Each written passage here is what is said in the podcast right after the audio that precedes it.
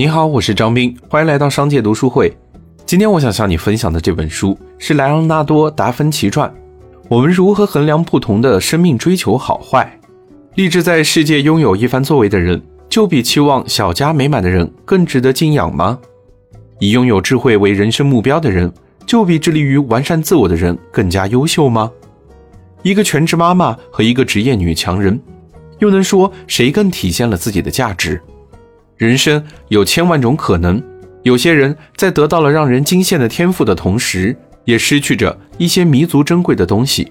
爱因斯坦对于儿女来说是不承担责任的父亲，爱迪生对妻子来说是只关注工作的丈夫，甘地对他的女儿们来说是难以评判的亲人。提出博弈论的那时，因为精神失常，常年无法生活自理。著名画家梵高因为精神问题，一直是家里的祸害。但这些丝毫没有影响到后人对他们的称道。今天我们要认识一位同样伟大的人，或许通过他，我们能为自己的未来发展探寻更多可能。这个人就是莱昂纳多·达芬奇。大家对达芬奇这个名字应该不陌生。毕竟，我们对《蒙娜丽莎》《最后的晚餐》这样的画作已经是十分熟悉，很多人对他的作品报以很高的评价，称赞他为伟大的艺术家。可就是这样被后世敬仰的艺术家，在当时却是处于无画可做的状态，因为没有人找他作画，他只好去米兰寻找谋生的职业。有趣的是，他在求职信中充分介绍了自己所擅长的领域，涵盖了军事、水利、工程等各个方面。而对于自己的画画技能，却只是在求职信的最后顺便提了一下。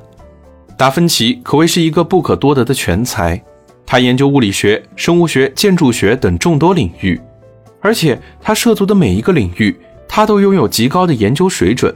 有些研究甚至改变了世界，就像代代流传的维特鲁威人中精确比例在宇宙庙宇方面发挥着重要作用。在建筑实践方面，他更是亲自参与修建了米兰大教堂；而在力学方面，他使用先进的流体力学理念，独自设计了众多飞行器。在达芬奇的一生中，这样的研究发现数不胜数。《莱昂纳多·达芬奇传》是这样评价达芬奇的：他向我们介绍了这位天才的传奇一生，让我们得以从全方位了解达芬奇。他向我们解释了达芬奇之所以成为天才的原因，并非有什么神奇的色彩。只是因为他对一切充满着好奇和探索的欲望，并执着于追求好的结果。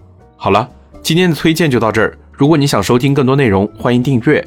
让我们在一年的时间里共读百本好书。我是张斌，我在商界读书会等你。